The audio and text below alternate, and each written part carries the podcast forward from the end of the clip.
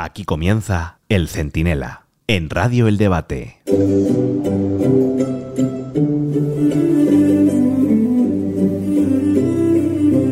Si ves la televisión, escuchas alguna radio y lees no pocos periódicos, resulta bastante complicado abstraerse del mundo imaginario en el que Sánchez y sus aliados intentan empadronar a los 47 millones de españoles, niños incluidos, y mascotas, si es que tienen alguna. Bueno, pues en ese universo paralelo estamos a punto de vivir el apocalipsis y de hecho ya estamos sufriendo sus primeros capítulos. En Valencia han nombrado presidenta de las Cortes a una ultracatólica y antiabortista. En las Baleares acaban de firmar un acuerdo el PP y Vox que limita derechos trans y discute la eutanasia. En Madrid, el peligroso Feijó acude a El Hormiguero a defender los pactos con Abascal. En Murcia, un policía levanta acta a una cantante que enseñaba sus muy activistas tetas en un concierto y ya para rematar en toda España, ¡oh! Dejan de ondear las banderas LGTBI en las fachadas de los ayuntamientos. Camaradas a las barricadas. Sanchistán, el país de las maravillas guiado por el gran timonel, toca arrebato para defenderse de los peligros que nos acechan. Luego, claro, vas, pisas la calle, vuelves a la vida real y toda esa fanfarria ensordecedora se desvanece y aparecen los problemas reales. La pobreza se ha disparado, los precios siguen subiendo, las hipotecas están por las nubes, los sueldos son muy bajos, la presión fiscal es insoportable y encima hay que aguantar la turra ideológica de todas estas brujas de Salem que van gritando hereje a todas horas y tienen la hoguera preparada para echarte al fuego. Soy Antonio Naranjo, esto es el Centinela Express y en un momento se lo explico todo.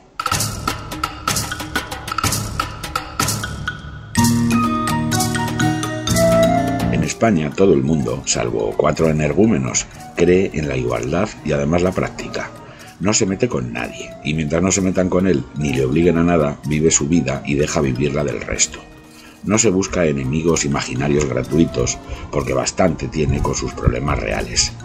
Y no piensan faltarle el respeto a nadie, sino en cómo llegar a final de mes con estos precios y estos salarios.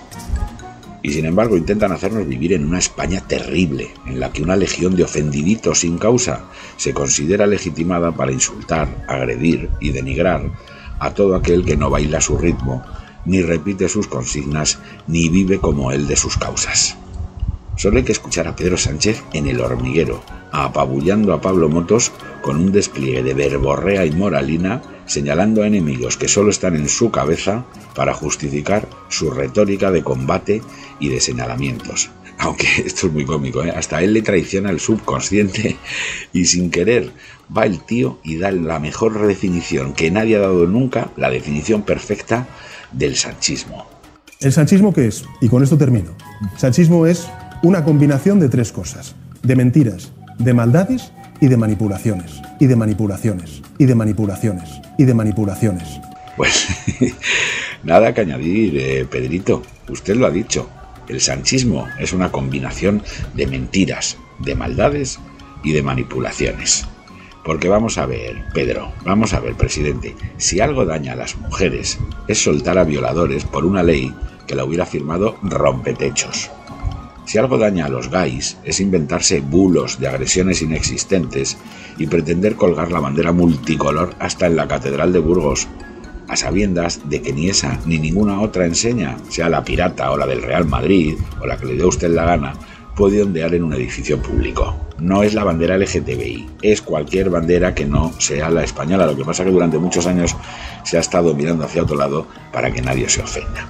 Si algo daña a los ciudadanos es no deflactar el IRPF, haber subido 50 veces los impuestos, sufrir la mayor tasa de paro de Europa, tener el Producto Interior Bruto de 2019 y 350.000 millones de euros más de deuda, padecer una subida hipotecaria del 50% en un año, esto es un escándalo, debería haber un debate nacional todos los días sobre esto, o sufrir también la peor devaluación salarial de toda la OCDE. Es decir, los salarios españoles de todos los países avanzados del mundo son los que más poder adquisitivo han perdido.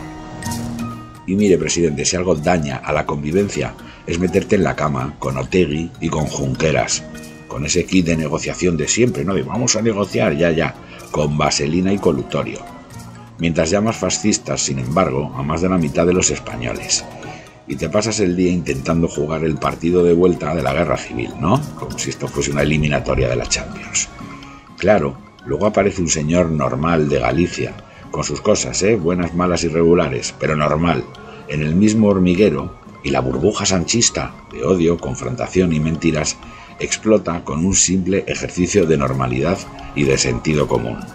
Comprendo que se vive mucho mejor en el gobierno recaudando mucho más, pero a mí lo que me interesa es traer riqueza a mi país. Yo necesito traer inversión extranjera a mi país, que las empresas sepan que España es un lugar seguro, que no se ataca a las empresas, que no se critica a los empresarios, que no se les señala, eso sí, que tienen que pagar impuestos, pero que no les voy a criticar. Y además quiero traer a personas que tienen patrimonio y que están dispuestas a venir a vivir en uno de los lugares más mejores del mundo, que es España. Esto que ha dicho Feijó es que es de cajón de madera de pino. Porque la realidad de España es que por mucho tezanos que manipule cada estadística real para ayudarle a Sánchez a pintar el país de las maravillas, Pedrito en el país de las maravillas, vivimos al borde de la quiebra y sumergidos en la ruina. Y que para pasar esa resaca, Sánchez y sus amigos pues solo ofrecen más whisky, es decir, más subvenciones, más pagas, más ayudas y más dinero público para unos, y claro, más impuestos, más tasas, más peajes, más horas de trabajo y más deuda para otros. Esas, esas dos, son las únicas Españas reales existentes. Nada de la milonga de rojos y azules. Las dos Españas son los que cobran y los que pagan y de los segundos cada vez van a quedar menos con estas políticas chavistas de reducir jornadas laborales, claro, siempre los mismos, ¿eh? dar pagas sin trabajar, crecer en empleados públicos, perseguir al empresario y gastar en un año lo de tres generaciones. Por cierto, todo esto de la economía debería decirlo mucho más a menudo el PP. No se entiende nada que le esté permitiendo al Partido Socialista presumir de gestión económica, es como si le dejaran, no sé, pues a Pepe Gotera y Otilio presumir de sus chapuzas a domicilio y decir que son mejor, bueno, sé, que el arquitecto Norman Foster. En esto Feijo tiene que espabilar. En España no se persigue a nadie por su orientación sexual, sus creencias o su ideología. Bueno, a nadie, salvo que seas heterosexual, católico y de derechas, que entonces sí te van a poner en una diana. Pero se persigue a todo bicho viviente con una nómina, un comercio, una furgoneta o una pequeña empresa. Esa es la España real, y en ella Sánchez, Superjoli, Belarra, Colau, Otegui o Junqueras se llevan una paliza electoral que ni Mohamed Ali a George Foreman. Pero en Sanchistán, el matriz de Sánchez, puede pasar de todo. Incluso que el PP y Vox pierdan, si siguen sin darse cuenta de que el único adversario se llama Pedro, va armado de demagogia tiene la cartera llena de dinero ajeno y no hace prisioneros.